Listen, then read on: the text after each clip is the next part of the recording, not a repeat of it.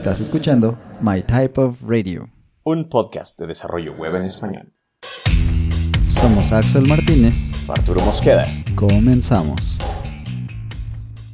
De lleno en el tema que queremos platicar hoy, que es JavaScript, pero digamos que acotado un poco hacia el origen, la historia, los inicios, de dónde salió o por qué lo tenemos y pues un poco del contexto en el que existe ahora, ¿no? Súper. Sí. Realmente tú y yo estamos bien morros cuando salió JavaScript. pues supongo que podemos empezar, que bueno, tenemos historia escrita hoy en día y Google, pero creo que podemos empezar eh, on the very beginning, en el mero inicio, en los noventas. eran, eran tiempos locos, los ochentas habían arrasado con la cultura en el mundo. Y e Internet todavía no existía al inicio de los noventas. Es increíble imaginar lo, lo, poco que llevamos con Internet. ¿no? A veces me sorprendo de lo poco que llevamos con YouTube. Porque cuando volteo hacia atrás, cuando nacimos todavía no existía Internet. Qué raro. No había teléfonos de disco y todas esas cosas. sí, sí. Cuando ahora sí hubo, cuando ya había una forma de comunicar dos computadoras remotas entre sí, por ahí del 91, 93, ya existía una especie de navegador que se llamaba el Mosaic y que pues era más o menos popular según lo que hemos encontrado en el research, pero obviamente pues no había nada de JavaScript.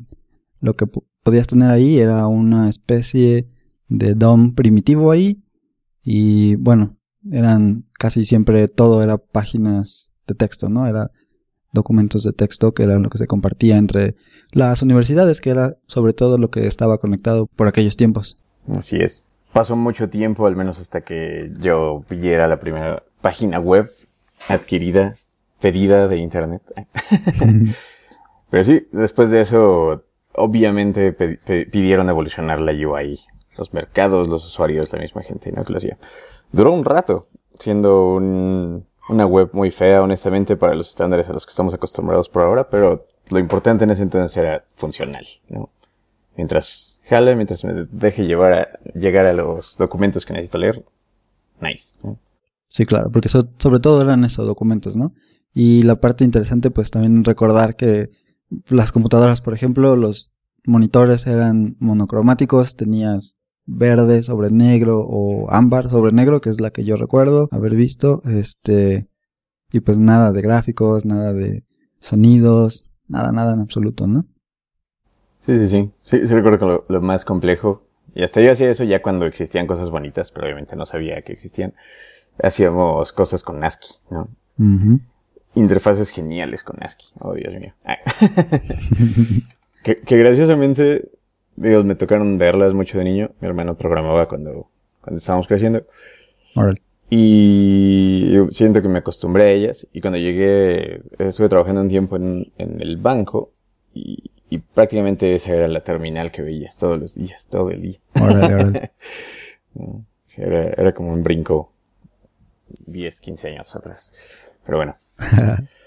Netscape llega. Netscape fue un parteaguas para nosotros que programamos en JavaScript el día de hoy.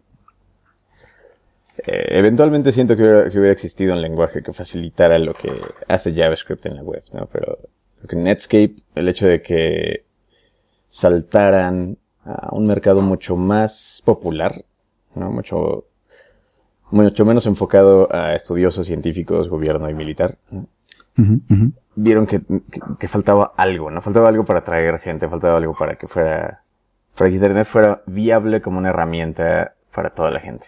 Sí, como de comunicación, de, de transmitir ideas, de, de crear comunidades, ese tipo de cosas que pues vendrían después, ¿no?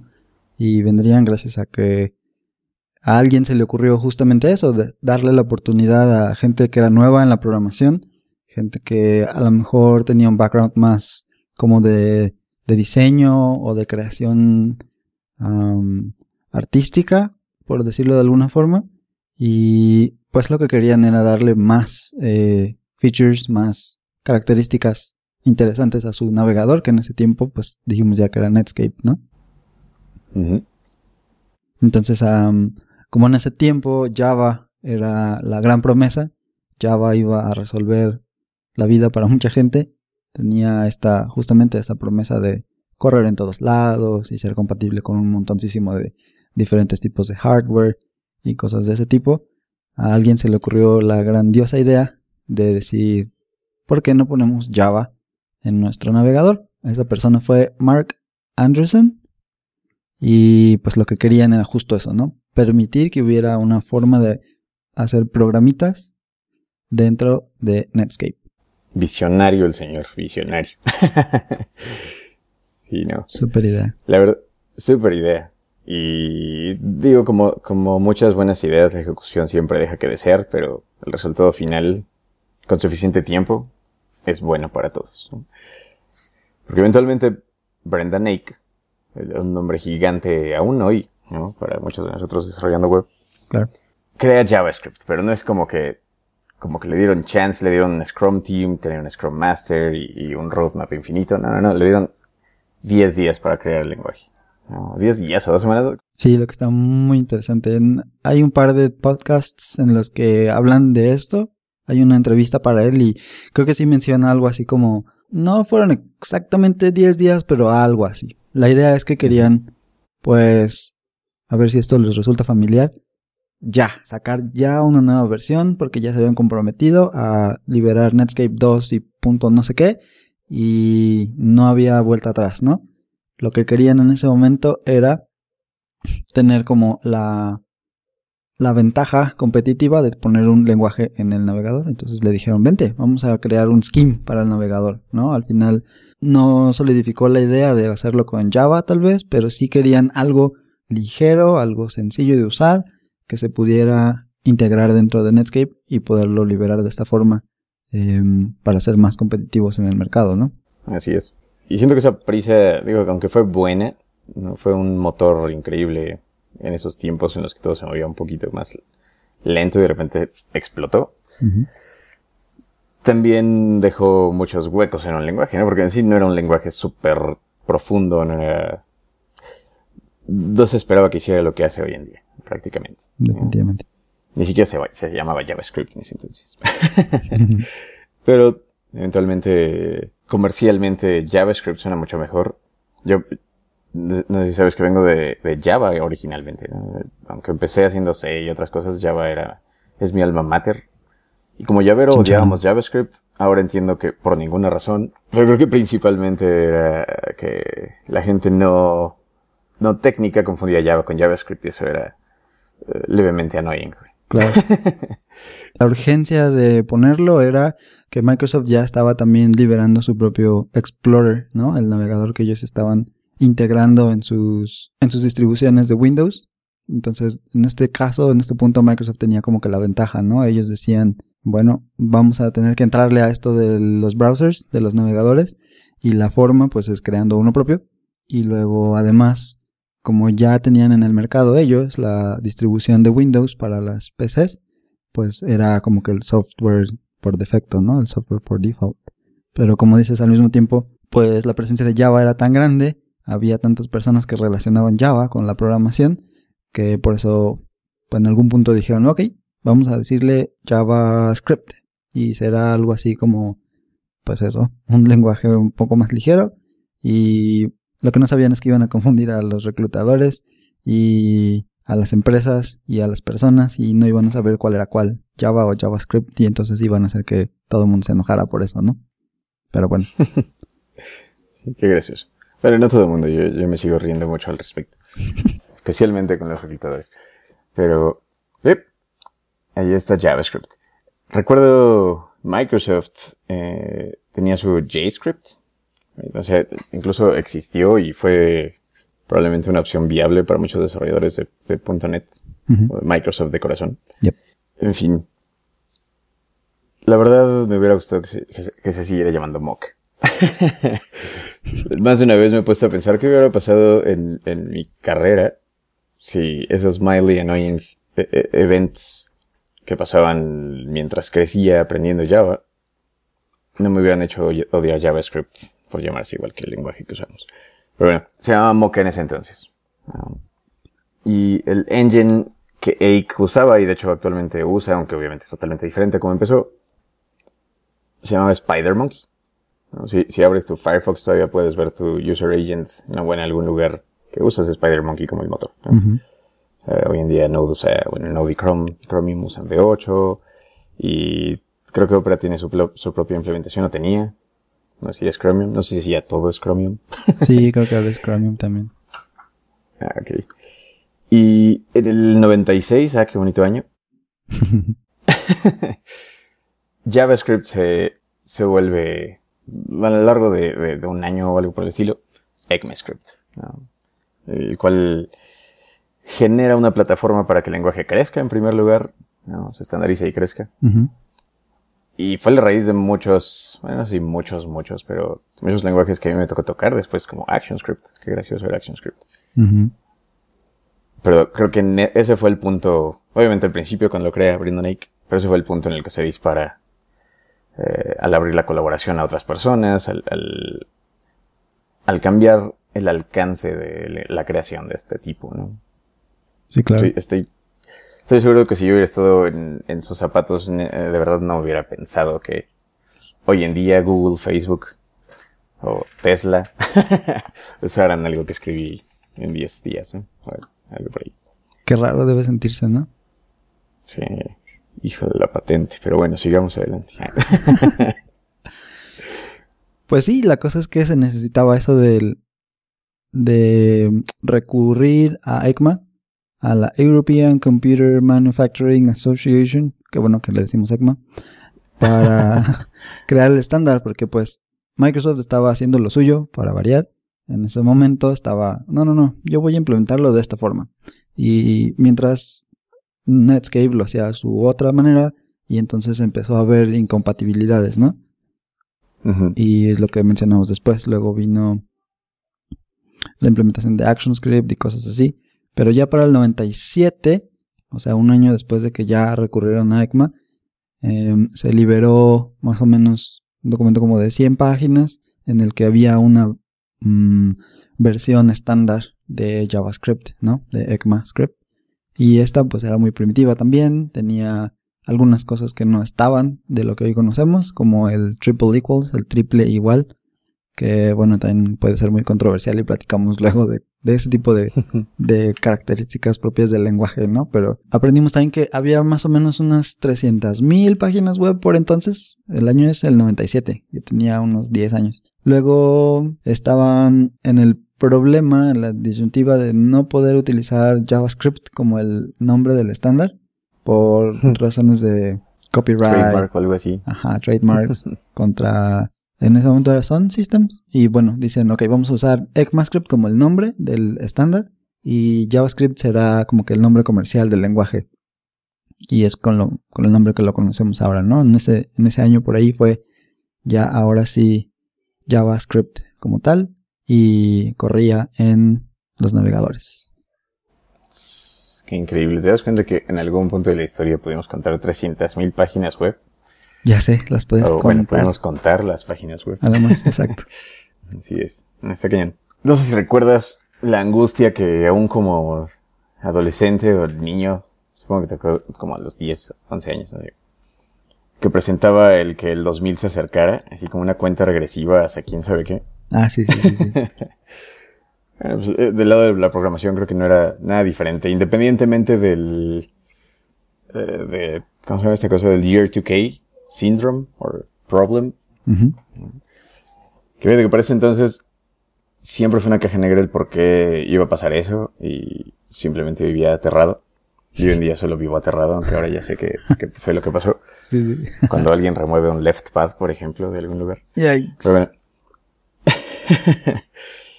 ES2, digo en el 98. El, Creo que este paso prácticamente fue nada más acercarlo más al, estándar que se estaba definiendo, ¿no? Porque antes obviamente e, era una plataforma en texto lo que se estaba creando para poder contribuir, pero el lenguaje aún no se sabía hacia dónde iba a crecer, ¿no? Cómo iba a crecer, se estaban definiendo los cuerpos organizacionales y de governance para decir qué podía ser un JavaScript y hacia dónde podía ir, ¿no? Claro.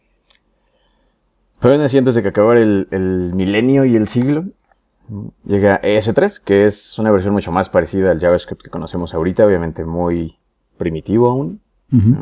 Era su primer, el primer paso hacia la mejora desde setear la base, ¿no? Desde el momento en el que setean la base. Y aquí, y todavía por bastante tiempo, bueno, no sé si por bastantísimo tiempo, todavía sigue siendo simplemente un lenguaje para agregar cosas lindas a las páginas. Era un lenguaje del lado del cliente, a final de cuentas. Sí, claro. Movías divs con eso. Exactamente. Les cambiabas el color. de gatos tantos. sí, ya, ya en estos años 99, 2000 ya había monitores de, a color y para entonces Netscape Navigator, la versión 6, ya fue liberado con soporte oficial de ES3, de ES3. En ese mismo año apareció Firefox, que digamos que es como que el nieto en cierta manera de Navigator y bueno, también soportaba oficialmente esa, esa versión, ¿no? el estándar de ES3. Por estos tiempos, Microsoft seguía, pues, como decimos, montado en su macho, ¿no? Él iba a implementar como él pudiera algunas de las características que pues ya conocemos, que eventualmente se convirtieron en un dolor de cabeza para la compatibilidad y para el desarrollo, sobre todo del frontend, y hacer que las cosas funcionaran.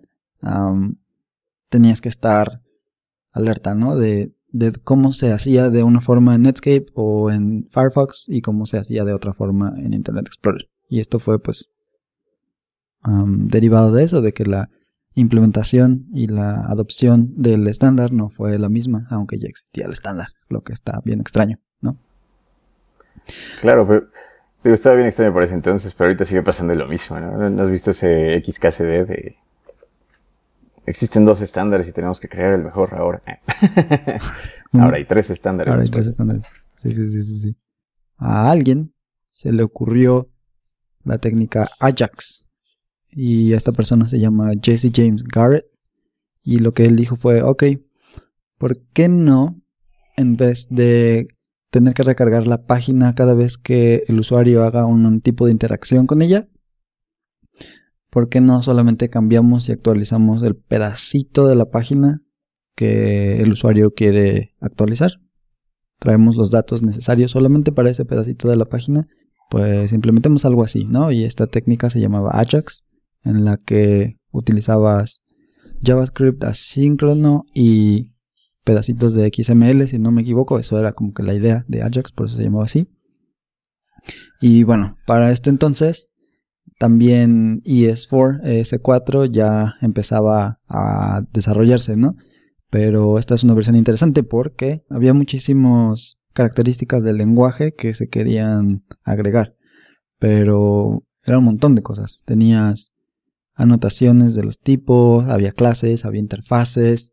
Y esto era algo que Adobe, Mozilla, Opera y Microsoft estaban como discutiendo, ¿no? Microsoft en un un término más como extraoficial, pero era una era un estándar de lenguaje, una versión como uh, muy muy grande, muy muy completa, digamos que de alguna forma, ¿no?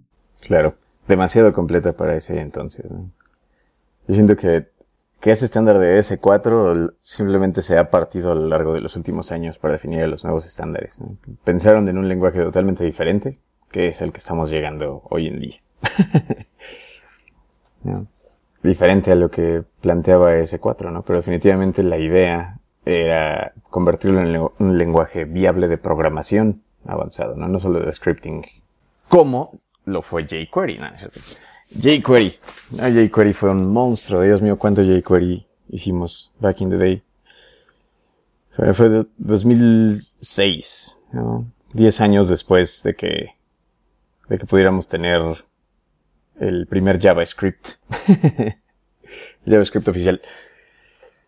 Y jQuery nace con los conceptos que, que el señor Garrett, como me hubiera encantado que ese tercer, que ese segundo apellido empezara con J para que fuera Jesse James Jarrett or something like that. Tengo ese trauma desde que leí la historia sin fin. Bastian Baltasar Box, no sé. Eh, con los preceptos que este vato traía, ¿no? De podemos volver más dinámica nuestra experiencia web, prácticamente. Aquí hay una implementación viable que lo hace. Y creo que jQuery es un parteaguas entre las generaciones de desarrollo incluso, entre muchísimas cosas, entre los conceptos y, mindsets incluso de cómo se hacía web antes y ahora, Pero principalmente un parteaguas en la cultura de desarrollo en que jQuery abstraía tanto de JavaScript, que algunos obviamente no lo eran, pero algunos eh, lo describían hasta como un lenguaje encima de JavaScript.